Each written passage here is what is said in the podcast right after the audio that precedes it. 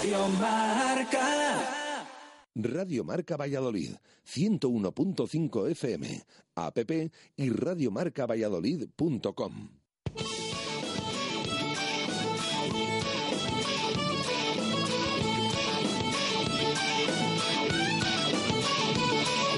Por ser de Valladolid, soy un celta. Por ser de Valladolid, Pucela no es poco. Por ser de Valladolid, deporte en mis venas. Por ser de Valladolid, no hay años sin penas. Por ser de Valladolid, pingüino en invierno. Por ser de Valladolid, voy al Pepe Rojo. Por ser de Valladolid, balonmano es huerta. Por ser de Valladolid, el frío no es problema. Por ser de Valladolid, Lalo es leyenda. Por ser de Valladolid, blanco y violeta. Por ser de Valladolid, agua pucela. Directo Marca Valladolid. Chus Rodríguez.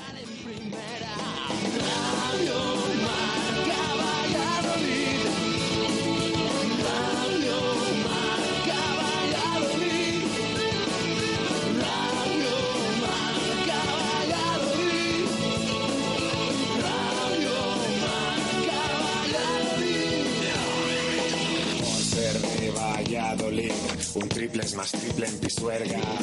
Por ser de Valladolid, Copa de la Liga.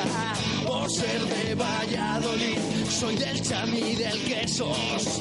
Por ser de Valladolid, el deporte es esto.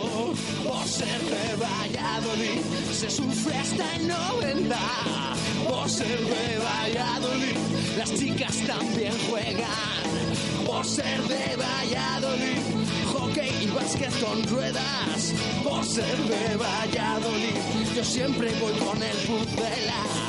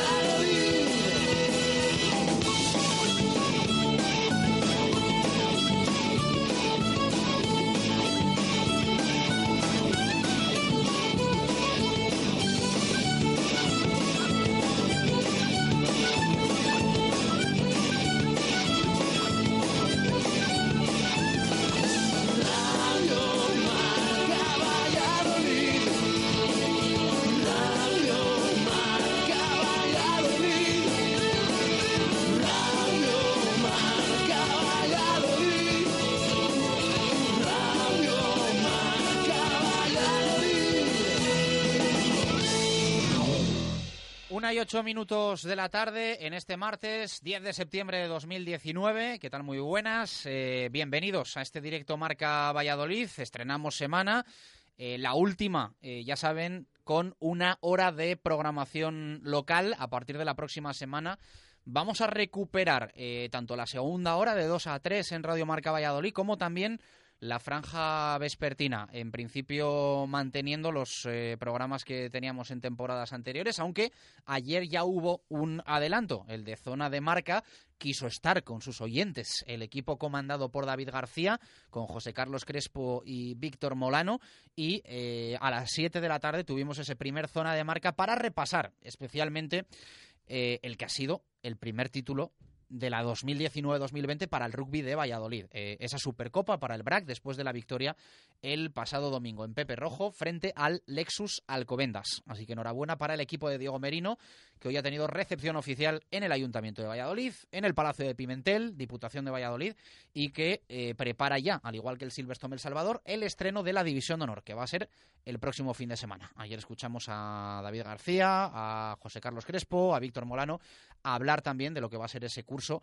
en la Liga de Rugby, que se presenta apasionante, con muchos fichajes, con muchos movimientos. Tiene buena pinta el BRAC, lo vimos el domingo, pero también apunta a plantillón lo del Silverstone El Salvador. El otro día, uno de los eh, grandes rivales que van a tener los equipos pucelanos por esa liga y también Copa del Rey, el Alcobendas, decepcionó bastante en Pepe Rojo. Luego vamos a escuchar eh, el final de la narración de Víctor Molano, que el domingo nos contaba, eh, junto con Marcos Lorenzo, en Radio Marca, eh, en un marcador especial, nos contaba esa Supercopa del BRAC frente al Alcobendas en directo desde Pepe Rojo. Así que deportivamente, un buen arranque de ferias y fiestas de Virgen de San Lorenzo para eh, el deporte de Valladolid, que es cierto que algún otro resultado, como el del balonmano, no ha acompañado, eh, pero eh, bueno, vamos a ir poco a poco. Esto acaba de empezar. Primera jornada para el Atlético Valladolid, que el otro día perdía en Nava.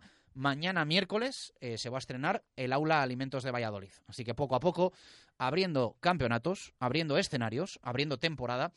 en Radio Marca Valladolid y también los clubes vallisoletanos en sus diferentes ligas. el Real Valladolid ya saben que está en marcha desde hace casi un mes eh, y que en nada vamos a tener esa cuarta jornada el próximo domingo en Zorrilla frente al Club Atlético Osasuna.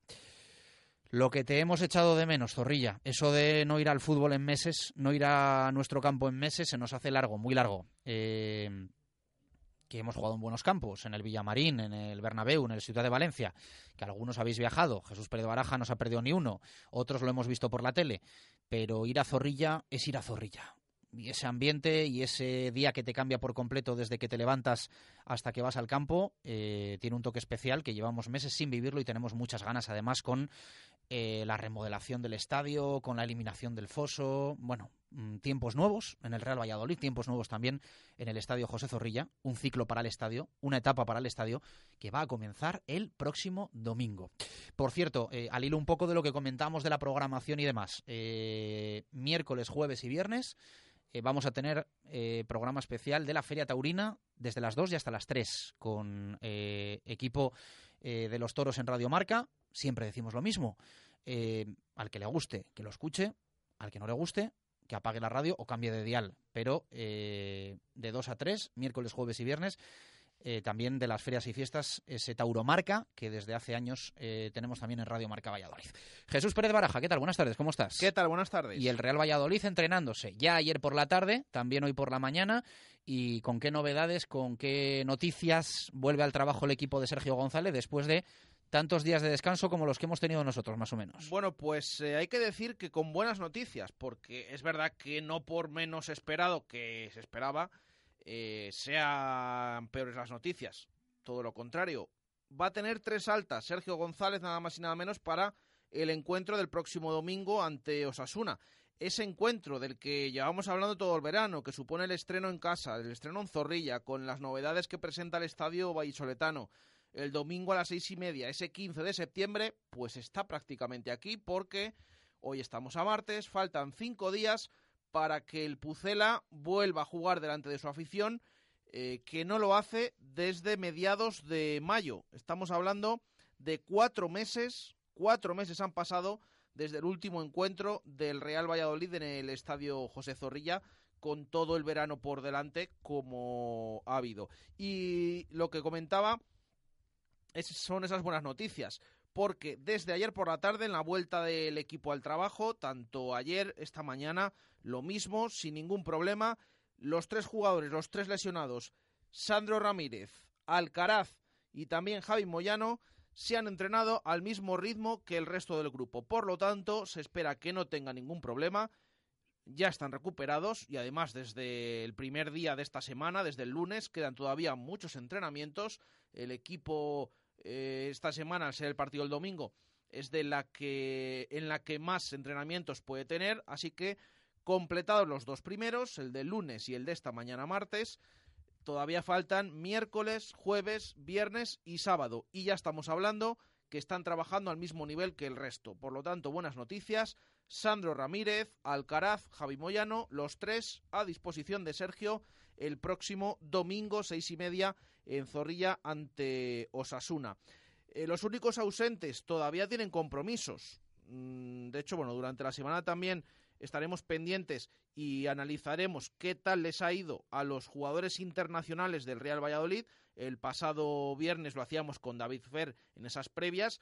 Eh, más de uno eh, ha tenido minutos. Es cierto que Enes Unal no ha jugado el encuentro contra Andorra, eh, el encuentro con Turquía, que Pedro Porro jugó los 90 minutos como titular en esa victoria en Kazajstán de España sub-21, que el ACEN, que salía de lesión, también jugó con Mauritania, que Anuar, es la buena noticia, debutó con Marruecos los últimos 10 minutos del encuentro eh, del, eh, de la pasada semana para Anuar en ese empate a uno con Burkina Faso y Lunin que tampoco tuvo minutos con Ucrania.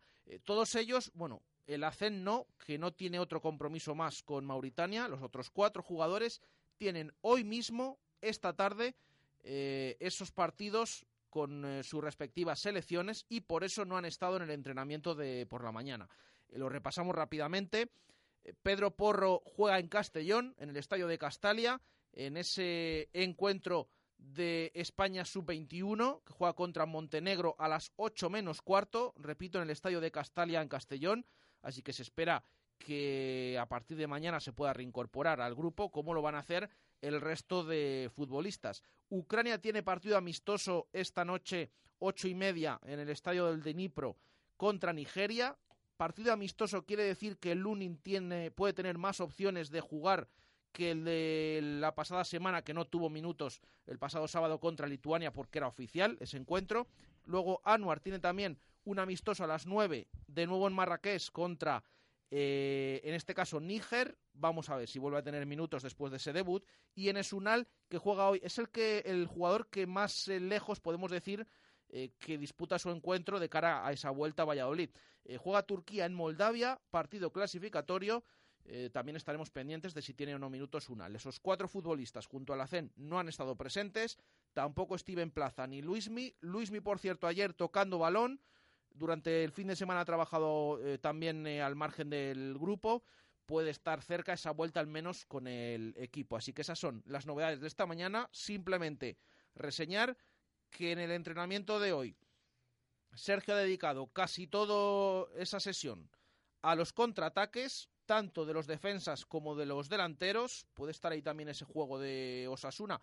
Y la duda que hay, ¿qué versión va a presentar el Real Valladolid en casa en esta temporada? Vamos a verlo el próximo domingo. Y reseñar también eh, que se han llevado, dos jugadores han llevado un golpe que han tenido que ser un poquito, bueno, atendidos por los servicios médicos. Joaquín Fernández, ese típico balonazo en esa zona, en sus partes, que, duele tanto.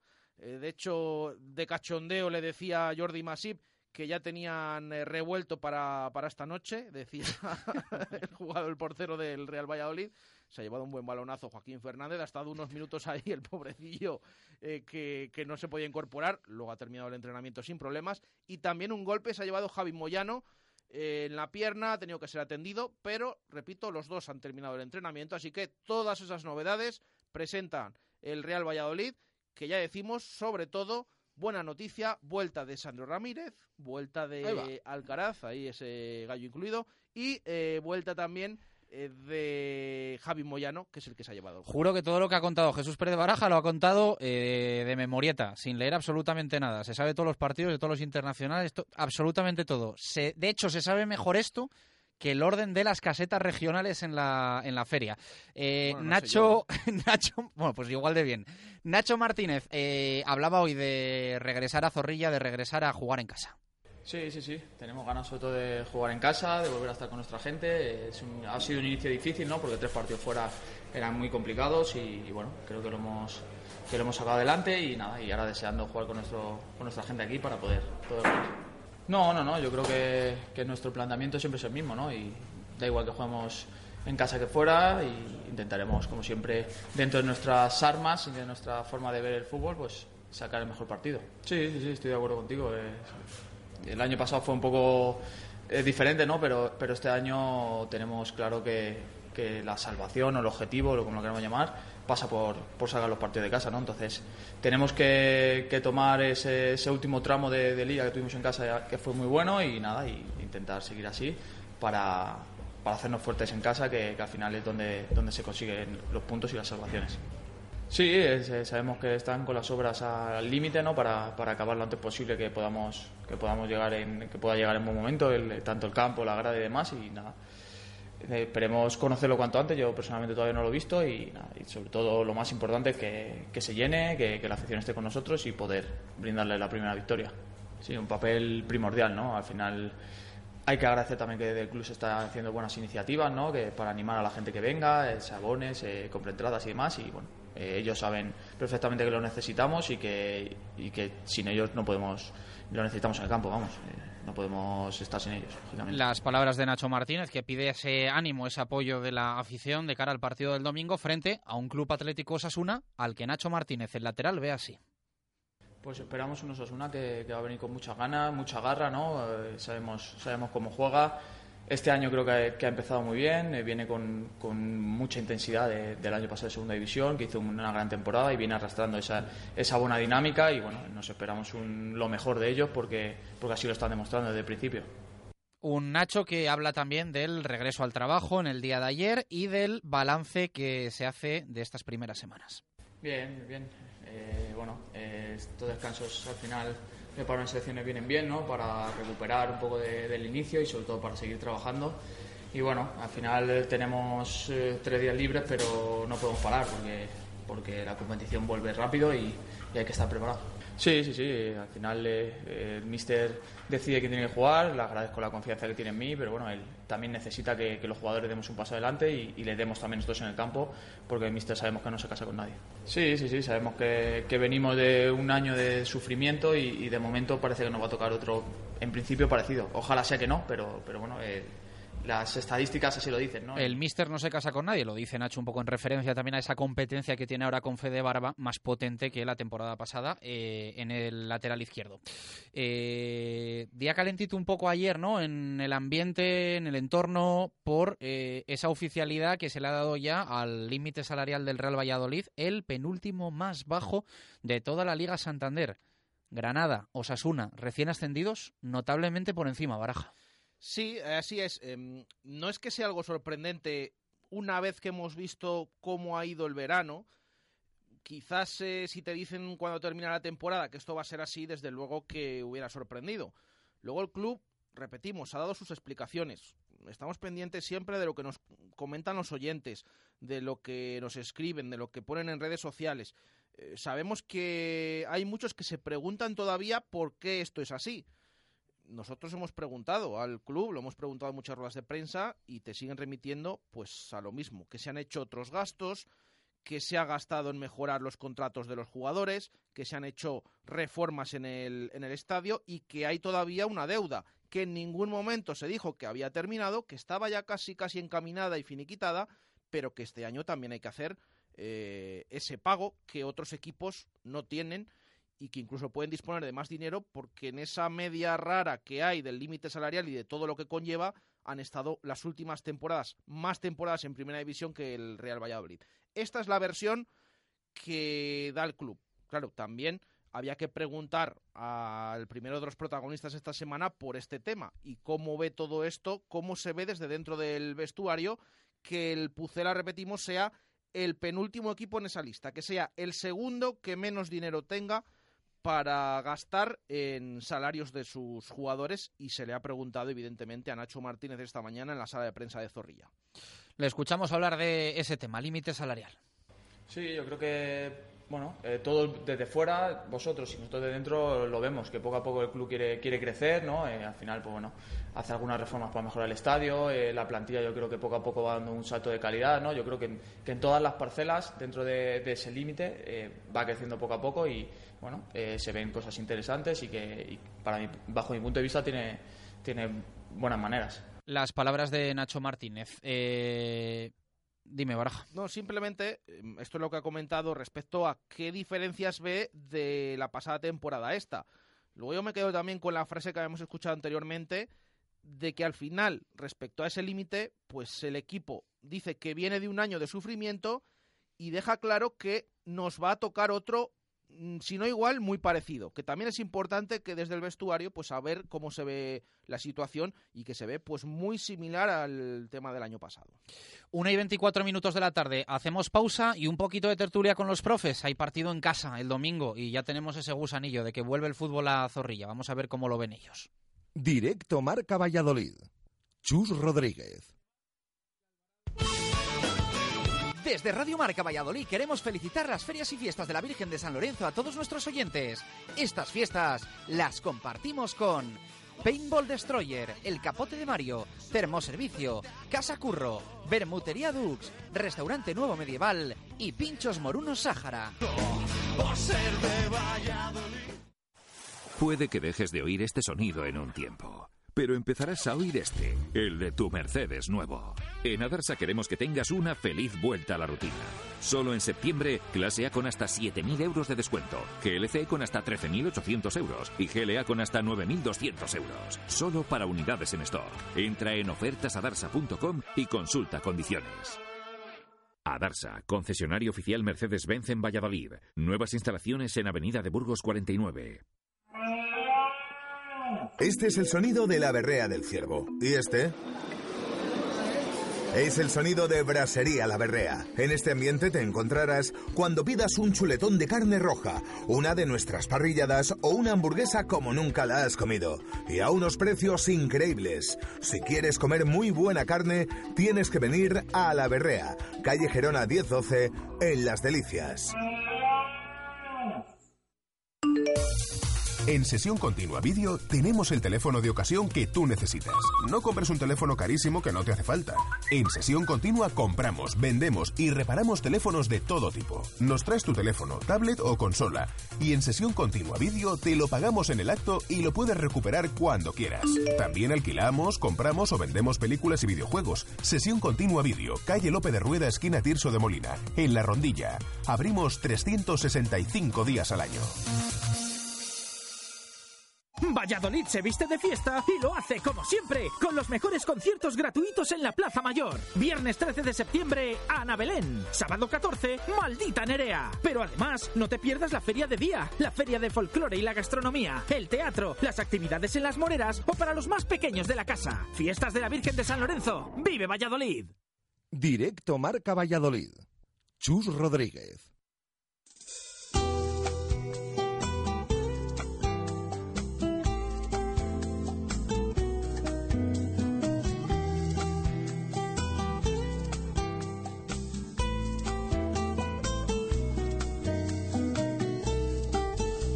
De barrio y fachadas oscuras, aparece un muchacho con balón bajo el brazo, 12 años en tierra, con zapatos y piedras, otros cinco en la escuela, donde van las estrellas. Y un domingo le llega su debut en primera, dos goles de pañuelo y un gran tiro a la madera. Y ahora se maldice, se mira y se lamenta por ese dolor de espalda, de pierna y de alma. Siempre me lamento, siempre digo, qué pena haber nacido tan temprano. Una y 27 minutos de la tarde. Si suena Café Quijano, es que por ahí están ya conectados los profes para hablar un poquito del Real Valladolid. Eh, Arturo Alvarado, compañero del mundo, ¿qué tal? Buenas tardes, ¿cómo estás? Vamos a ver, siempre, siempre, siempre se hace de rogar Arturo Alvarado. Eh, me dice Víctor Garrido que no está esa conexión todavía. Vamos a ver si podemos ir saludando a, a Ángel Velasco, eh, compañero del Desmarque. Ángel, ¿qué tal? Muy buenas, ¿cómo estás? Buenas tardes. Y está por ahí también nuestro compañero Paco Izquierdo. Paco, ¿qué tal? Muy buenas. ¿Qué tal? Muy buenas. Un saludo a todos. Eh, ahora se incorpora Alvarado. Eh, bueno, Ángel, por fin, ¿no? Vuelve el fútbol a, a Zorrilla, que ya había ganas. Es cierto que alguno te dirá, bueno, que sigan jugando fuera, que este Real Valladolid presenta mejores registros como visitante que como local desde, la, desde que llegó Sergio González. Pero bueno, eh, volver a casa siempre es especial y, y hay muchas ganas de Zorrilla. Muchas ganas de que el equipo se reencuentre con la afición, de que la afición se reencuentre con el equipo, un poco esa sinergia que siempre tiene que ser tan productiva, es cierto lo que tú dices a nivel numérico y yo creo que también por una cuestión futbolística el Real Valladolid de Sergio se encuentra mejor desde que ascendió a Primera División fuera de casa que en casa. La, temporada pasada lo analizamos mucho en esta tertulia, los porqués y, y las posibles soluciones que tenía, pero el análisis el año pasado era igual, el Real Valladolid llegaba a final de temporada con más partidos que jugar en Zorrilla que fuera y era eh, la gran eh, esperanza que teníamos nosotros. Cuando tú te juegas algo, eh, mejor hacerlo con tu gente, aunque te cueste más proponer futbolísticamente, porque son los que van a estar contigo y los que la temporada siguiente van a estar contigo. Y en este caso yo creo que la ilusión es mayor porque estamos viendo una campaña de abonados de récord, un apoyo histórico al equipo y yo creo que toda esa sinergia que se produce entre afición y equipo tiene que llevar a lo que decía hoy Nacho en rueda de prensa, a que al final eh, el objetivo de la permanencia o cualquier objetivo que se pueda proponer el Real Valladolid esta temporada sea siempre desde los partidos de casa. Paco, eh, seguro que estás loco por ir el domingo al campo. Pues sí, la verdad que sí, porque se juntan muchas cosas, ¿no? Lo que hablaba Ángel, esa, esa campaña de abonados de récord, el que el equipo vuelve a casa después de muchos meses, el buen inicio de temporada con una victoria, una derrota y un empate, pero todos jugados fuera y lejos de Zorrilla y sobre todo por ver ya no el nuevo estadio José Zorrilla, sino el remodelado estadio José Zorrilla, ¿no? Vivirlo in situ, pisarlo, estar allí y evidentemente el, tener al equipo en, el césped del nuevo estadio pues eh, va a ser para todos yo creo que algo ilusionante y algo que estamos esperando desde hace ya tiempo. Eh, Alvarado, ¿qué tal? Buenas tardes, ¿cómo estás? Hola, ¿qué tal? Buenas tardes. Hay ganas de zorrilla, ¿no? Que esto de la tele, pues bueno, eh, es la tele, no es el campo. Totalmente, oler a verde y ver al equipo en casa y sobre todo la incógnita de a ver qué tal va a estar en casa, porque bueno, no sé qué Osasuna vamos a encontrar.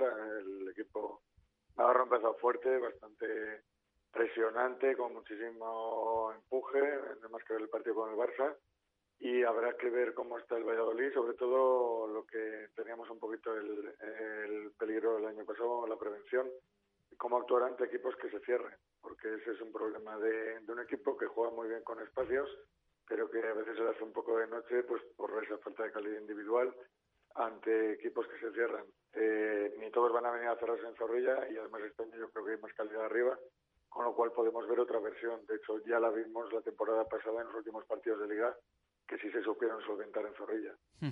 Eh, Ángel, ¿intuyes, imaginas algún cambio con respecto a lo habitual? Estamos quizá también en dos semanas de punto de inflexión porque parece que como que todos los equipos técnicos han marcado esas tres primeras jornadas y ya después momento de tomar decisiones, cambios eh, y quizá que marca un poco el he probado, me ha salido, no me ha salido y aquí ya voy un poco con todo con respecto a lo que tengo, mercado cerrado y no sé si tú te imaginas una posible entrada de Fede Barba, eh, algún cambio en los eh, centrales, en las bandas, evidentemente ya con Sandro y Alcaraz, estos dos nombres sí que apuntan a, entrar en, en once titular, pero no sé si más allá de eso que es previsible, ¿crees que Sergio puede sorprender de alguna forma? Pues yo creo que no va a haber ningún cambio, ni incluso lo, de la posible entrada de Sandro y, Rubén Alcaraz, porque al final las lesiones musculares al principio de temporada tienen que tener un pozo importante. Eh, yo creo que, que no puede haber muchos cambios, básicamente porque en esta semana no ha habido que acoplar a nadie. Si no me equivoco, el último fichaje del Real Madrid es el 13 de agosto. O sea, ya ha habido una aclimatación de esa fase importante de los jugadores, los nuevos ya están aclimatados, Sergio ya conoce qué les pueden ofrecer y al final eh, salvo Pedro Porro, yo creo que esos jugadores han estado esta semana trabajando, los jugadores que tenía que conocer Sergio, pues bueno, a la excepción de, Lunín, que está en un segundo puesto claramente con, respecto a Masip, yo creo que pocos cambios va a haber porque Sergio no, tiene, no ha tenido que conocer durante esta semana de parón a muchos futbolistas o muchísimas credenciales que le mostraba el equipo. Al final el, conjunto está hecho, creo que el Real Valladolid ha rendido bien en muchos minutos, en un alto porcentaje de los minutos que ha jugado hasta la fecha. En esos tres partidos yo creo que el Real Valladolid ha dejado más notas positivas que negativas. A principio de temporada creo que la lectura siempre tiene que ser hacia la vertiente positiva y hacia la vertiente de lo que te ha dado el equipo y no lo que te ha dejado de dar. Y yo creo que ahora mismo es cuestión de dar un poquito de confianza ahí. Hablabas de Fede Barba. Fede Barba, ¿por quién entraría? Yo creo que Nacho Martínez es indiscutible y Salisú ha dejado buenas credenciales en los partidos que ha estado. A partir de ahí el centro del campo, pues bueno, Rubén Alcaraz yo creo que un futbolista cuando sale una lesión muscular, como es el caso de Rubén Alcaraz, de Sandro o de Moyano, necesita un tiempo, necesita ir aclimatándose ya no al entrenamiento sino a la competición. La exigencia de la competición, con choques, con balones divididos, es diferente. Evidentemente, si hay un nombre que puede entrar, yo creo que es el de Alcaraz, porque ya estuvo la temporada pasada, desde la confianza de Sergio, y tiene todos esos automatismos que a lo mejor a Sandro sí que le faltarían. Yo, en el caso de, de estos jugadores, sí, vienen de lesiones musculares, pero es que desde ayer lunes ya estaban ya comentamos la pasada semana que se les veía cada vez mejor, pero es que desde ayer están al mismo nivel que el resto del grupo. Y si a eso le unimos encima que, por ejemplo, el sustituto de Sandro Ramírez ahora en el equipo estaba siendo Unal, un Unal que, con el que no ha podido contar Sergio, aunque no estuviera lesionado, no ha preparado el partido con él, no lo va a preparar mañana y vamos a ver si, si pasado ya se supone que sí, que sí estará. Mm, yo en este tema no es que se hayan recuperado de repente, sino que ya vienen días atrás. Yo no me extrañaría nada que alguno de ellos volviera al 11. No sé cómo lo ves, Paco. Pues si están recuperados al 100%, eh, Sandro y Alcaraz van a entrar en el 11 titular sí o sí. Yo lo tengo claro, porque el 11 titular es el que puso en el partido contra el Betis. Yo creo que Waldo no va a entrar, va a quedar fuera y tengo la duda de si Pedro Porro va a tomar de lateral derecho le va a dar un puesto por delante para que entre en su lugar a Antoñito. Fíjate, o Antoñito Moyano, si Moyano también está recuperado, no lo sé. Pero vamos, yo creo que por ahí pueden ir los tiros. Yo creo que Sergio dejó bien claro en el primer partido de liga cuál es su once y tenía ahí ya todos los jugadores con los que va a contar durante esta temporada y si ya digo, si están recuperados, yo creo que Alcaraz y Sandro entran seguro en el once titular. ¿Es bueno o no es bueno? Hombre, para eso están los recuperadores, los médicos, si tienen el alta médica y les han dicho que ya están recuperados, deberían. Yo particularmente les guardaría en el banquillo y a esperar, pero también es cierto que Sergio, pues eh, si confía en ellos y sabe que están bien, vamos, yo no tengo ninguna duda que entrarán en el once. ¿Por quién es en el centro del campo? Eh, en el caso de Alcaraz, por ejemplo, pues ahí es donde podemos tener la duda. ¿Va a apostar por un doble pivote en teoría más defensivo eh, con San Emeterio y con, Alcaraz y dejar fuera a Mitchell, entrarían Alcaraz y Mitchell, quizás es la duda, ¿no? Pero yo creo que lo de Waldo, mm, o mucho me equivoco, esta vez va a estar en el banquillo, veremos a ver porque me puedo equivocar, ¿eh? Pero yo creo que no va a estar. Y Pedro Porro en un partido como estos y con lo que se va a encontrar en esa banda izquierda, yo creo que le va a dar un pasito adelante para que juegue de, de medio derecho.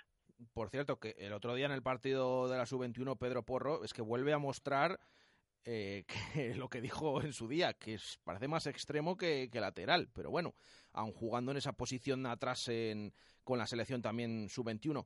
Em, claro, yo el caso de Rubén Alcaraz, bueno, puede haber dudas porque Fede Sanemeterio lo ha hecho bien también, o el caso de que sea por Mitchell. Eh, arriba, a lo mejor, Unal no ha respondido como esperábamos o como le vimos al final de temporada. Entonces, a lo mejor por ahí es más fácil el cambio. Eh, Arturo, ¿tú has visto cómo están los jugadores esta mañana de primera mano en el entrenamiento? ¿Qué crees que va a hacer Sergio en el partido contra Osasuna? Mm, no lo sé, pero mm, yo creo que Sandro sí que va a jugar. Eh, le ven bien, le ha visto bien al entrenador, yo creo, está recuperado y es posible, yo pienso que sí que puede jugar. Luego, claro, es un partido en casa que tienes que ser ofensivo, entonces no sé si, si no va a poner o no, si va a poner o, va a quitar a Waldo.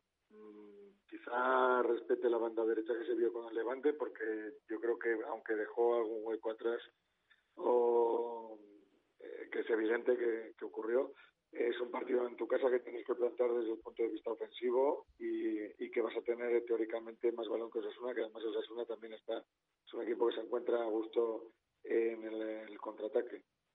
Y Alcaraz yo creo que mm, cuando está bien es pieza obligada ahí. Entonces, pues bueno, creo que si fuese un partido fuera, quizás sí que dejaría a San Emeterio, pero siendo en casa, pues yo creo que puede optar otra vez por Alcaraz Es una suposición, lógicamente veremos el domingo. Bueno, de hecho esta mañana es lo que ha entrenado mucho el equipo, el tema del contraataque, tanto en defensa como, como en la zona de arriba, pues eh, lo ha machacado esta mañana Sergio González. Aprovecho lo que ha comentado Arturo para preguntar también a Ángel y a Paco por eh, qué Real Valladolid se esperan en, casa, claro. Eh, que lleve el dominio, que espere como quizás veíamos en muchos partidos la temporada pasada. Ángel, ¿qué pucera esperas el domingo contra Osasuna? Yo creo que esta es una de las mayores exigencias que tiene el Real Madrid este año, eh, dominar el partido en casa y dominarlo desde el balón. Siempre eh, en el fútbol ahora mismo se entiende que el dominio tiene que entrar por la posesión del balón y el Real Valladolid hemos visto que en estas circunstancias le cuesta. Yo siempre lo he pensado y creo que es una de las mayores exigencias que tiene el equipo y que va a tener Sergio, el acomodar un poco a esa vertiente un poco más dominadora con balón de la que tenía la temporada pasada. Creo que inicialmente y con lo que hemos hablado un poco al principio de las ganas que tenemos todos del primer partido en casa, de las ganas de ver al, equipo en un estadio reformado, de las ganas después de esos tres partidos, de ese empate en el, en el Bernabéu, esa victoria en Sevilla, esa ilusión que se ha generado, yo creo que al Real Madrid se le tiene que exigir al menos desde el principio ese, eh, esa fase dominadora. Es cierto que, que llega un equipo peculiar, un equipo que yo creo que que es la que Yago Barrasate ha conseguido tener la esencia completa de lo que en su momento era Osasuna, un equipo muy incisivo, un equipo que presiona muy bien y que sabe cómo ejecutar todos los movimientos sin balón, entonces ahí es donde más problemas va a tener el Real Valladolid. la propuesta que quiera tener Sergio y el cómo pueda evolucionar el partido, yo creo que está ahí uno de los mayores eh, interrogantes y dudas que me ha generado a mí siempre un poco eh, la figura de Sergio González, la lectura durante el partido. Independientemente de ello, yo creo que inicialmente el Real Valladolid se le debe exigir y debemos tener una versión evolucionada de la temporada pasada en los partidos de casa y sobre todo con el balón. Paco. Yo estoy ahí discrepo con Ángel. Exigir, yo al Valladolid le puedo exigir que compita. No, no, no, no, le podemos exigir más.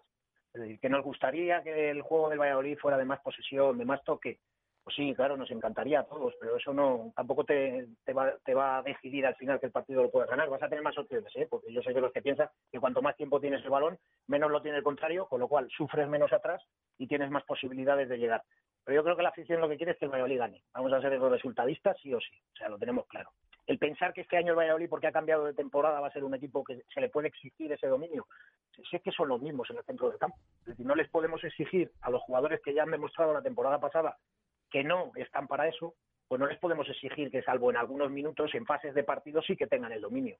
Porque, como vosotros decís, Osasuna eh, presiona mucho, tiene dos hombres arriba que son peligrosísimos. Para mí, Brandon Thomas y Chimi Ávila son dos jugadores mm, que hay que tener muchísimo cuidado con ellos, porque además son, como decía Mendilibar, optimistas del gol, ¿no? Son los, eh, eh, típicos jugadores que a ese balón que no va otro delantero, ellos van por si acaso. Eh, están todo el tiempo presionando ya la salida de balón desde atrás, con lo cual le va a poner más dificultades al Real Valladolid, ¿no? Porque para tener esa posesión, la salida de balón desde atrás tiene que ser limpia. Kiko, Kiko Olivas te la da. Alisu tiene de momento algún problemilla más. Es verdad que es bastante seguro en los pases. Pero ya digo, esas circulaciones de balón en el centro del campo que tienen que ser rápidas, vamos a ver, los jugadores del Valladolid son los mismos. Ya digo, en esas posiciones son los mismos que la temporada pasada y evidentemente, pues eso no nos lo van a dar. ¿Qué tenemos distinto? Pues tenemos distinto más profundidad en banda, tenemos arriba gente de calidad, tenemos a Guardiola y a Alessandro que lo vimos en ocho minutos, pero lo vimos claramente, se entienden muy bien. Entonces, yo creo que esas son las fases, eh, digamos, eh, los aspectos del partido que tiene que dominar el Real Valladolid. En cuanto a la posición, hombre, si se puede bien, pero yo no, no, no tengo yo una esperanza ni una exigencia al Real Valladolid en eso. Yo con que compitan como han competido hasta ahora y como han competido la temporada pasada y tengan esas fases buenas de partido que las sepan aprovechar, que yo creo que es lo que faltó en la campaña anterior, pues evidentemente yo creo que eso es lo que va a esperar también la afición. Bueno, y la pregunta del millón, eh, que yo no sé si lo de jugar a una cosa u otra eh, va unido a esto. Mm, entiendo que en parte sí, aunque el entrenador yo creo que le den lo que le den puede definir su, su estilo o los hay que optan por adaptarse también a los futbolistas que tiene. Pero en fin, Límite salarial, Alvarado, penúltimo más bajo de toda la Liga Santander, esos 32 millones, un poquito más, por debajo solo el Mallorca, por encima el resto, incluidos recién ascendidos como Osasuna o Granada. ¿Qué opinión te merece? Bueno, pues que haya habido algún pequeño cortocircuito porque se esperaba más dinero, hizo el cortocircuito de esos abonados fantasma que había. Eh, también eh, indica que no ha habido una ampliación de capital que era necesaria, pero bueno, estos dueños quieren tirar con lo que hay e ir metiendo más dinero a medida que van ganando y bueno, pues habrá que, ver. Yo creo que era un año un poquito para, para dar un saltito más, pero estamos prácticamente como el año pasado. Eh, la propiedad ha dicho que, el año que viene va a ser el del salto, que este año se van a ir pagando cosas como el arreglo del estadio, se va a acabar con la deuda que quedaba, que todavía quedaba algo de pagar.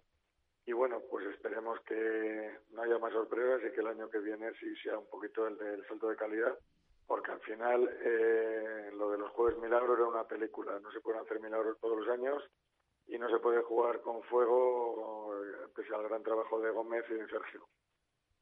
Ángel, eh, ¿te sorprende cuando ayer lees la noticia y ves que el Real Valladolid es el penúltimo en límite salarial?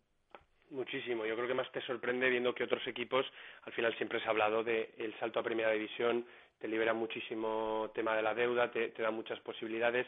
La semana pasada Miguel Ángel Gómez habló de que se habían creado muchas expectativas sobre el salto que se iba a dar en la plantilla y que al final esas expectativas del entorno no habían sido reales. Mi pregunta ahora va en el sentido de que el año pasado el discurso era de que este iba a ser el año. Quizás es que las expectativas que tenía el club a nivel económico eran mucho más altas de lo que, como decía Arturo, la realidad con la que se han dado. ¿Por qué? Bueno, yo, el, tema del límite salarial yo creo que dará para un estudio de semanas y meses porque es un tema que ahora se está empezando a conocer y que hay muchos condicionantes. Estoy contigo, ¿eh? Yo, yo, le, yo le invitaría a unos foros de estos tipo Europa Press, desayunos informativos de Europa Press. Oiga, hagan uno sobre el límite salarial. Invítenos a la prensa, como el día que habló Ronaldo ahí en Madrid en, el desayuno de Europa Press. Pues que vaya quien tenga que ir y que nos cuenten absolutamente todo del límite salarial, aunque tengamos que estar 10 horas allí metidos. Porque cada vez vamos conociendo cualquier detallito que nos llama la atención, con lo cual imagínate los que no sabremos que entren en este límite salarial. Esto es así que un tema muy importante nos hemos enterado gracias al secretario técnico, a Micho, al secretario técnico del Real Oviedo, que explicó el otro día los condicionantes que, que hay. Yo lo que voy un poco es que el tema de los abonos, el tema de los patrocinios. Siempre hemos tenido la figura de Ronaldo como la entrada de una importante inyección de capital al Real Valladolid y evidentemente no ha existido. ¿Qué expectativas había hace unos meses sobre el dinero que podía entrar el Real Valladolid y cuál ha sido esa realidad? Yo creo que ahí tendremos muchas de las respuestas sobre el límite salarial y sobre esas ilusiones que se nos generaba. Yo lo dije la semana pasada. Eh, hay un término muy claro de Sergio el año pasado cuando le dan un premio en Cataluña. Este, eh, eh, hablando de este año, iba a ser mágico. Si el Real Valladolid se salvaba la temporada pasada, este podría ser mágico. Las expectativas a nivel interno, a nivel económico, eran muy altas y yo creo que evidentemente ahora mismo no se ha llegado a ese nivel que se esperaba a nivel económico y a nivel de ilusión. Eh, Paco, ¿Qué opinión tienes tú del límite salarial? Sorpréndanos. No, a lo mejor Sergio no se equivocó con lo de mágico, ¿eh? porque si tú este año logras quedar duodécimo es para decir que mágico no. Otro milagro. lo que se refería un poco, sobre todo a nivel de plantilla, poder fichar, a poder tener jugadores en propiedad. Yo creo que era un poco todo en el contexto que se hablaba de, eh, evidentemente se ha hablado de un salto de calidad que es innegable que no se ha dado en los contextos que se hablaba. Pero Ángel, a ver, yo, yo creo que es que también nosotros nos hemos imaginado muchas cosas. Es decir, eh, eh, hemos dado un salto de calidad, yo lo dije la semana pasada y lo mantengo, sí. Tenemos mejores jugadores que la temporada pasada. Puesto por puesto, para mí tenemos mejores jugadores. Luego, evidentemente, lo veremos a lo largo de la temporada, pero sí, salto de calidad se ha dado. Que nos hubiera gustado en propiedad, pero eso ya es algo que nos hemos imaginado, porque yo no le he oído nunca a Ronaldo, ni a Espinar, ni a Sergio hablar de jugadores en propiedad. Han hablado del salto de calidad que se ha dado. Ahora, lo del límite salarial. Yo es que me vuelvo loco, porque cada día escucho una cosa. Escuchas, al, como tú decías, al director deportivo del Oviedo, que explica lo de los sueldos, que si cobra uno y tú le has fichado por 300.000, da igual, porque ellos consideran que sigue cobrando uno. que, ojo, yo luego por otro lado leí que eso era solo para ciertos equipos de segunda división, ¿eh? Claro, y ciertos jugadores, porque si vienen de una liga extranjera, resulta que no, solamente si están en la liga española. Bueno, vale, pues venga, me lo creo. Eh, luego te dicen que, como comentaba Arturo el otro día, ¿no? Si has vendido por ocho, de esos ocho solo puedes subir tres o no sé qué. Vale, venga, me lo creo. Hoy leo, no, sé dónde ha sido, ¿eh? Es que como el Real Valladolid está en concurso de acreedores y debe 10 millones de euros todavía a Hacienda y a la Seguridad Social, pues que entonces el límite salarial es más bajo. Claro, si es que esto es álgebra. O sea, o, o me lo explican muy despacito, como dices tú, 12 horas con todos los detalles de qué es lo que marca el límite salarial, pues yo no lo voy a entender jamás, porque resulta que el Fútbol Club Barcelona le vemos 631 millones de pero si deben más dinero que, que, Alemania cuando perdió la guerra. ¿Qué ocurre? Que como ellos van ingresando a través de las camisetas y de otras cosas, ¿qué pasa? Que el límite salarial para unos es de una forma, para otros es de otra, que lo expliquen. Porque yo mientras no me lo expliquen, yo ya digo, cada día me sorprendo con una cosa y con un detalle diferente. No lo puedo entender. Entonces, evidentemente... A la, capacidad de endeudarte. Es decir, por ejemplo, aquí las, las empresas que más pueden deber pueden ser el, el Corte Inglés o Renault o tal, pero porque tienen esa capacidad de producción y por eso se pueden endeudar. Eh, se entiende que el Valladolid o clubes más pequeños ya trasplantado al fútbol, pues que no tienen esa capacidad de generar y por lo tanto no pueden cubrir con la deuda. Esto es como todo, cuanto más rico eres, más crédito te dan. Pues, pues, pues eso digo Estaba yo mirando a ver deuda de Granada y Osasuna, Paco. Eh, el Granada no debe nada, deuda cero. Y Osasuna eh, en torno a 5 millones de euros, que en el fútbol es chichinabo, vamos. Tampoco recordar que no es sociedad anónima y no le aplican, bueno, le aplican este baremo, pero eh, son las directivas las que tienen que asumir deuda en tal caso. De todas formas, yo creo que hay algo que se nos escapa, algo que nos han, no nos han contado, y lo que no es normal es que el mismo club eh, esperase tener un eh, límite salarial mayor y de repente haya visto que se ha pegado un tortazo no, subiendo, no subiendo más. Entonces, como en el club se sabían cómo funciona esto, estas ratios, estos baremos, eh, algo ha pasado que no nos cuentan. Yo por eso digo que mientras no nos lo expliquen, pues eh, hablar de esto de límites salariales es hablar de lo que nos vamos encontrando cada día, ¿no? Pero debería haber una explicación al detalle de, mire usted, el Real Valladolid tiene este límite salarial por esto, por esto, por esto y por esto. Yo creo que, fíjate, no hay ni norma general. Yo creo que son, son normas que se aplican a cada club de una manera pues concreta y dependiendo eso, de tu capacidad de endeudamiento, de lo que no tengas. No hay una norma general que diga, mire usted, de límites salariales, si su presupuesto es de, porque yo creo que sería bien fácil, ¿qué presupuesto tiene usted? 100 millones, pues el límite salarial un 50%, un 40%. A partir de ahí usted no se puede gastar más. Entonces podrías tener 40 millones de, límite salarial. Pero mientras no se haga así, que yo creía que era así, ¿eh? fíjate, yo pensé, digo, bueno, pues el presupuesto de un club es 100, el límite salarial, pues el 40%, 45, 38, el que quieran marcar, me da igual. Pero no, luego en, en, función de muchas cosas que ya digo, vas encontrándote cada día y que no se explican de manera concreta y detallada respecto a cada club. Pues a ver si llegan esas explicaciones, porque es verdad que eh, este club, yo creo que a nivel comunicación, eh, cuando hay peticiones o cuando hay situaciones de interrogantes, suele responder, suele responder, y ahí están también pues ciertas rectificaciones, medidas que ha habido durante el verano también cuando, cuando la afición ha mostrado descontento. En este tema es verdad que quizá se está tardando más de lo debido, pero sus motivos entiendo que tendrán, porque es verdad, perdona que comunica, pero ya cuando no le queda más remedio o cuando ya eh, tiras mucho, es decir, eh, de propia iniciativa no comunican absolutamente nada. Entonces ya cuando tú insistes es cuando sí que es verdad que comunican. Bueno, yo también lo comparo con otros clubes que ni cuando insistes, Alvarado. Así que tengo ese punto de agradecimiento al Real Valladolid que espero que lo mantenga. Eh, gracias, Alvarado. Un abrazo. Otro para vosotros. Ángel, abrazo fuerte. Abrazo. Paco, hasta la próxima. Hasta la próxima, abrazo fuerte. Diez minutos. Sin límites salariales, esperemos, esperemos. Diez minutos hasta las eh, dos de la tarde. Nos sabe siempre a poco la tertulia de profes. A ver si tenemos en nada ya las dos horas y podemos alargar un poquito. Vamos a hacer una pausa y vamos cerrando este directo Marca Valladolid de martes. Directo Marca Valladolid. Chus Rodríguez. Dux desea a todos los vallisoletanos unas muy felices fiestas y les invita a sus conciertos en la terraza. Domingo día 8, en directo, desde las 5 y media de la tarde, Agüita Salá. Y el viernes 13, a las 5 y media, Dos de Picas. Estas fiestas, disfruta de la música y del ambiente de la terraza de Dux. Dux, calle Angustias 13. Toda la información de Valladolid a tu alcance en tribunavalladolid.com. Tu periódico digital es tribunavalladolid.com. Descárgate nuestra app y síguenos en nuestras redes sociales para disfrutar de importantes sorpresas y regalos. La información actualizada al minuto a un clic en tribunavalladolid.com. Nuevo ciclo formativo en el Centro Juan de Herrera en modalidad dual relacionado con plástico y caucho. Único en la región. Altísima inserción laboral en empresas como Michelin, SMRC de Medina de Río Seco, Faurecia. Plazas disponibles. Infórmate y aprovecha tu oportunidad. Comercial Ulsa. Renovación total de nuestra boutique laboral. Nueva gama Helly Hansen con las últimas novedades de su catálogo. Además, nueva línea de calzado de seguridad y ocio. Taller propio de impresión y bordado para personalizar cualquier prenda en industria, hostelería, limpieza, cocina y por supuesto toda la equipación en herramienta, ropa de trabajo y equipos de seguridad. Comercial Ulsa, una empresa de Valladolid y para Valladolid. En la calle Helio, Polígono de San Cristóbal. Directo Marca Valladolid. Chus Rodríguez. Una y 52 minutos eh, de la tarde, estamos en plenas ferias y fiestas de la Virgen de San Lorenzo.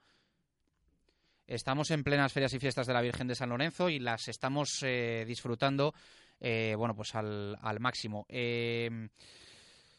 Han arrancado además con victoria en el rugby para el Braquesos entre Pinares y como decíamos antes queríamos escuchar también ese final de la narración que nos eh, regalaba Víctor Molano el pasado domingo en, en Pepe Rojo.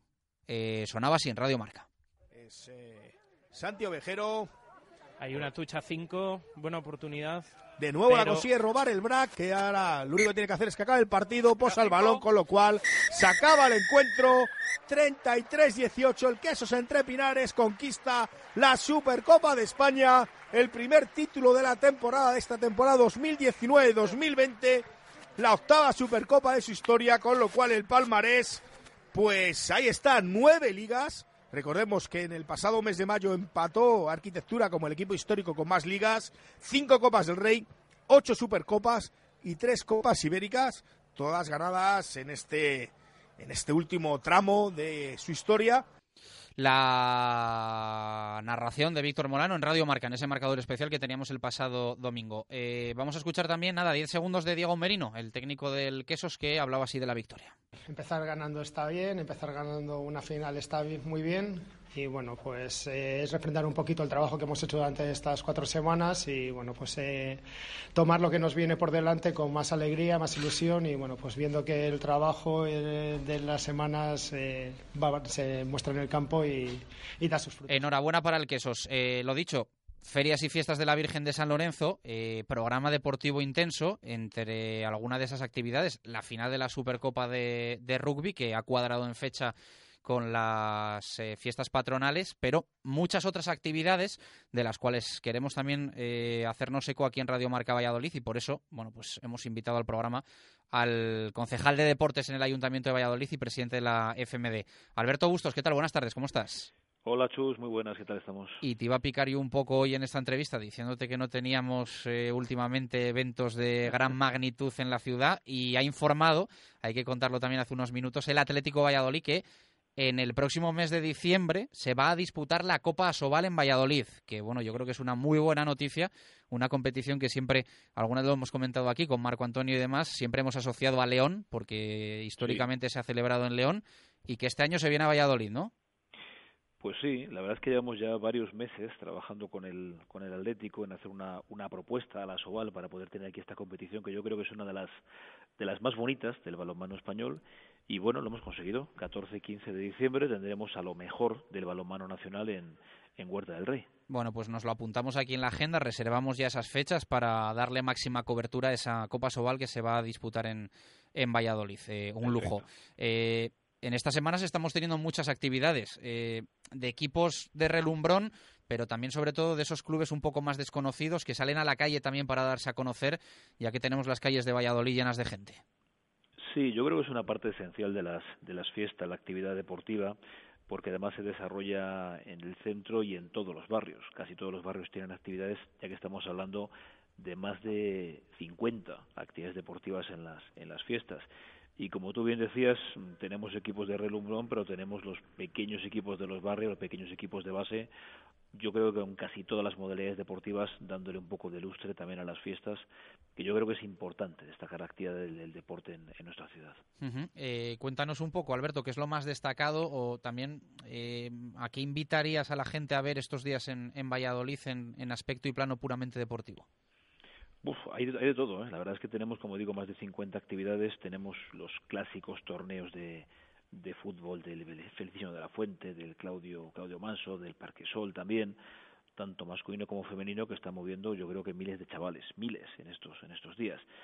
Tenemos también competiciones también, bueno, pues ya, ya clásicas, como los torneos de Aeroestación, que ya ha sido hace unos días, esos globos que tanto nos gusta ver por los cielos de Valladolid. Sí, el memorial tenis, Diego Criado, ¿no? Efectivamente, sí. Es más, este año me pidieron que, que fuera por allí. Oye, tú que vas a todos los eventos deportivos, ven por aquí. Te tocó vale, subir, no me digas más. Efectivamente, efectivamente. Yo iba con la idea de, bueno, voy a dar la salida, pues no, me tocó subir y disfruté muchísimo, muchísimo. Es un, bueno, todo un lujo, la verdad. Bueno, tenemos tenis, tenemos fútbol sala, tenemos pelota sincronizada, ajedrez, petanca, como digo, llegamos a todo tipo de públicos y tenemos yo creo eventos de mucha pues de, de, todas las categorías desde los chavalines los benjamines a los a los veteranos no y tenemos algo yo creo muy bonito como es la feria del deporte que tenemos en las moreras desde hoy desde hoy durante varios días en las moreras en las que 10 federaciones deportivas van a estar exponiendo la tarea que hacen y lo harán exponiendo no solamente contándolo, sino dando participación. Y alguien puede llegar y tirar con arco, o puede escalar, o puede correr, eh, bueno, pues ayudado por diferentes monitores y sobre todo para los chavales creo que es muy interesante. Como digo, 10 federaciones deportivas en la zona de las Moreras todas, todos los días de estas fiestas creo que es muy, muy interesante.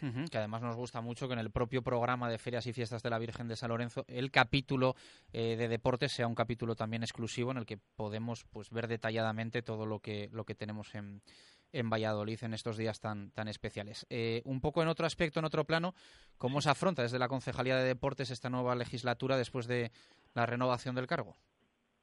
Pues con muchas ganas. Yo creo que hemos eh, avanzado mucho en estos en estos años, en bueno pues racionalizar un poco y dar transparencia al deporte relacionado con la élite, en potenciar el deporte escolar, el deporte de base, en mejorar muchas instalaciones pero yo creo que hay mucho que mucho por hacer todavía. Y como siempre lo, abordaremos con pues con mucho diálogo con la gente que realmente tiene que ser protagonista del deporte, la gente de los clubes, la gente de las federaciones, de los centros escolares, de los medios de comunicación también, los que realmente sabéis cuáles son las necesidades del deporte del deporte local, pues para ir avanzando, un poco relacionando el deporte como siempre con la generación de los hábitos de vida saludable, con el desarrollo social de nuestros barrios, con el impulso económico, ya que el deporte hoy, lo repito mucho, lo digo muchas veces, es lo que más genera en cuanto al turismo de nuestra ciudad y por supuesto también cuidando la élite que tantas satisfacciones nos viene dando en los últimos años.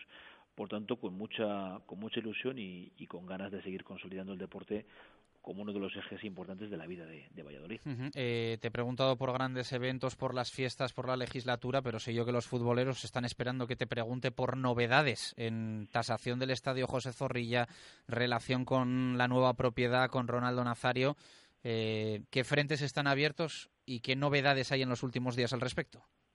Bueno, yo mantuve una reunión hace unos días con, con Mateo Fenar y con y con ay, que se llama, y con David Espinar eh, un poco para ver cuáles eran bueno las novedades en cuanto a la tasación. Nosotros estábamos pendientes, creo que lo haremos hoy o mañana, de pasarles oficialmente la tasación, ya que hasta ahora pues todo eran bueno pues comentarios que habían surgido.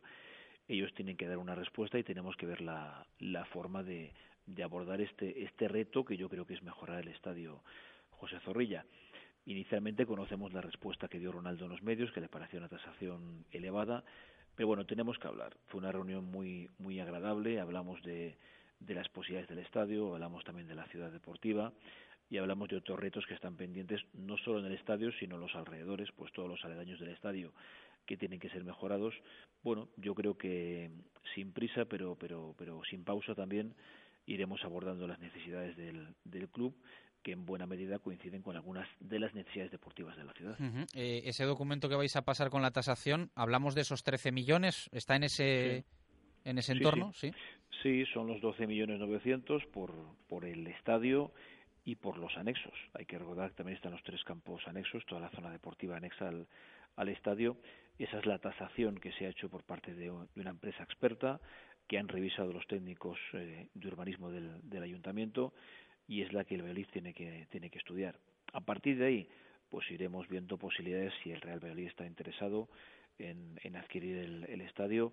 Bueno, pues se abrirán varios ámbitos que, bueno, comentamos en la, en la reunión en cuanto a posibles formas de pago o en cuanto a otro tipo de operaciones que puedan hacerse con el, con el club y que a todos puedan beneficiar. Pero bueno, como digo, hay que, hay que trabajar, hay que irlo estudiando y veremos cuál es la solución final. Lo que esperábamos que fuese un poquito más rápido es lo de Pinar de Jalón. Y si no me corriges, de momento sigue como estaba, ¿no? No se ha metido ahí ninguna, ninguna grúa a trabajar. No, no porque en este caso el club estaba pendiente de poder hacer esa, bueno, pues tener esos terrenos con la fundación del Real Valladolid. Entonces quedaban algunos flecos pendientes de esa, de esa fundación en cuanto a alguna posible deuda que tenía pendiente y con la cual no podía adquirir unos, unos terrenos municipales, no se podía combinar con ellos. Me comentaron David y Matío que bueno estaban en, estaban en ello y que en cuanto tuvieran todo resuelto, todos los asuntos legales resueltos con la fundación, nos lo comunicarían. Pero bueno, en principio siguen interesados. Y lo que yo sí les comenté en aquellas reuniones que me parecía interesante, que cualquier tipo de trabajo eh, con la base fuera de la mano con los clubes, con los clubes locales, que no era cuestión de competir con los clubes de cada uno de los barrios, sino de generar alianzas con ellos. Y estuvieron muy de acuerdo, estuvieron muy de acuerdo en que cualquier trabajo de cantera del Real Valladolid debe contar con, con la enorme cantera de más de mil personas federadas en la, en la ciudad y es una cantera real también del Real Valladolid. Por tanto, bueno, en ese punto también estamos y creo que vamos a estar también, también de acuerdo.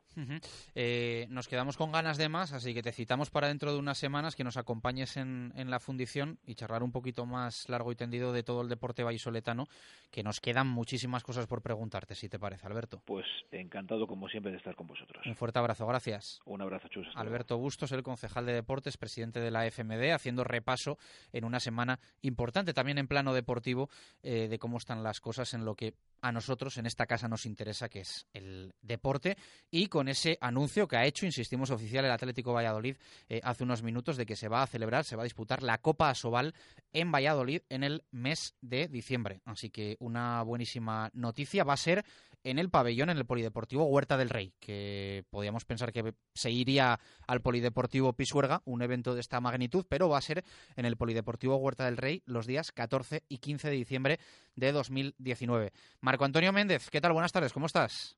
Buenas y marcadas tardes, muy bien, caballero. Es una buena noticia, a nosotros esto nos encanta, que se mueva el deporte de Valladolid y que lleguen grandes eventos, nos suena fantástico y, y nos ilusiona. 14 y 15 de diciembre, Copa Sobal en Valladolid. Sí, casi nada. No es la primera. Yo creo recordar que ya hubo dos anteriores. Una de ellas precisamente significó el primer título del equipo vallisoletano, entonces el balonmano Valladolid que dirigía Juan Carlos Pastor en diciembre del año 2002 el primer título, como digo, en las arcas del conjunto vallisoletano de entonces, y ahora el Atlético Valladolid viene a refrendar también lo que significa el balonmano en nuestra ciudad. Los cuatro mejores, o por decir más exactamente, los tres mejores equipos de Asobal, más el conjunto organizador, que ese ya lo conocemos, es el Atlético Valladolid, se darán cita esos días que tú acabas de mencionar en diciembre. Lo que está por aclarar, parece en principio que se designa el Polideportivo de la Huerta del Rey, pero habrá que ver también la demanda importante que pueda existir para esa Copa Asobal y entonces habría que pensar en cambiar de cancha. La más idónea, no cabe la menor duda, y así fue en esos años anteriores que he mencionado hace unos instantes, el Polideportivo Pisuerga. Pero eso está por ver todavía.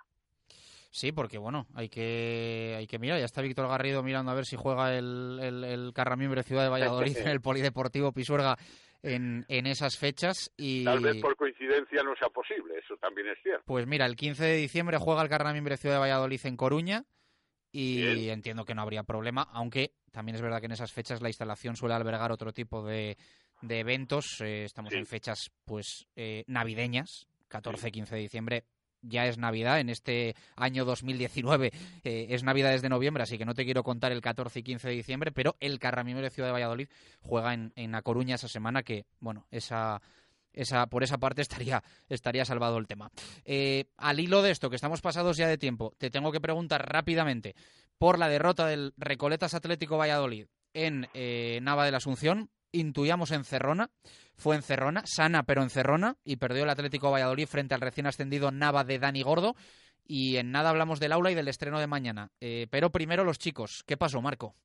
Bueno, pues pasó que hubo un tiempo para cada equipo. Empezó francamente bien el equipo vallisoletano en ese derby regional muy competido, una notable primera parte con una muy buena defensa y también continuidad en ataque para un buen parcial, 13-16 al final de los 30 primeros minutos, pero en el segundo tiempo empeoró la defensa atlética, los naveros reaccionaron y se afianzaron de forma especial porque se fue la materialización del resultado para la victoria en los últimos cinco minutos. 31-29 fue el resultado final, 13-16 al descanso, 18-13 el parcial de la segunda parte de este derby regional con el que se comenzaba a disputar la Liga Sobal de la que hace un instante hemos hablado. Hay quien intuye ya temporada dura y difícil para el Recoletas Atlético Valladolid. Quizás quizá sea prematuro hablar de esto, habrá que ir viéndolo con el paso de las semanas. El arranque, evidentemente, no ha sido el idóneo.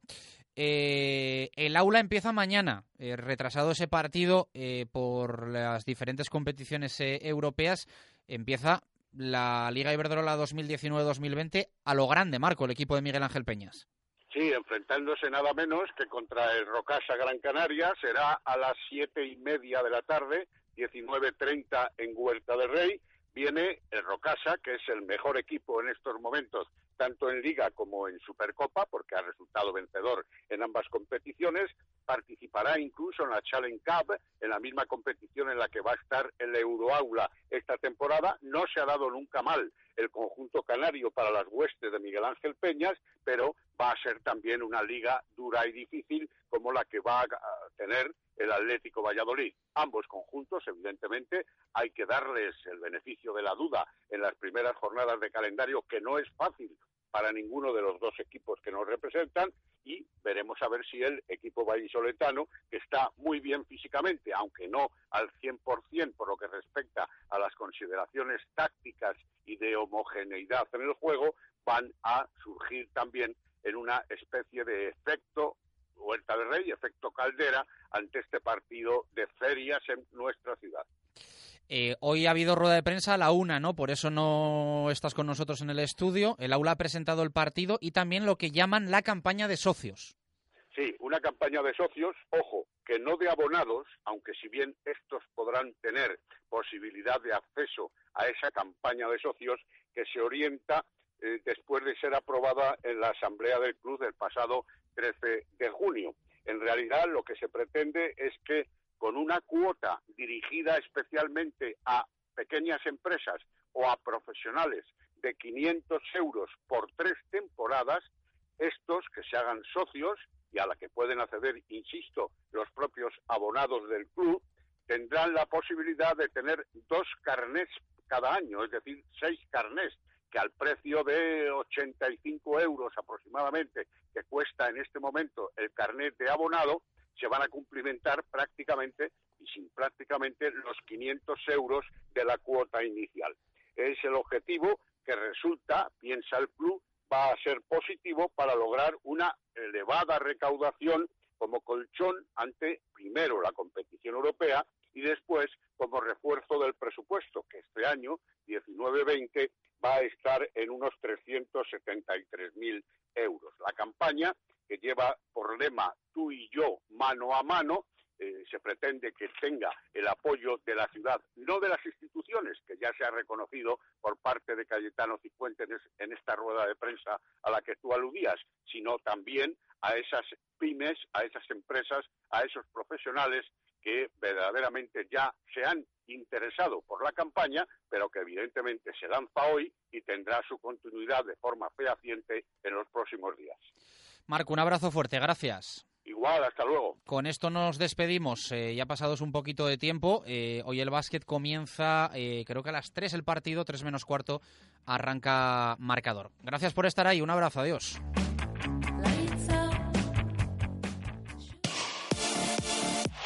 Radio Marca, el deporte que se vive.